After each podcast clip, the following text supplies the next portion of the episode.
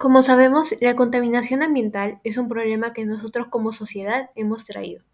Por eso, en esta tarde hablaremos un poco sobre las soluciones ante la contaminación. Pero no sin antes, BTS, el grupo más reconocido a nivel mundial, sacó una nueva canción que en unas horas ya rebasó las 70 millones de vistas. A continuación, Buder.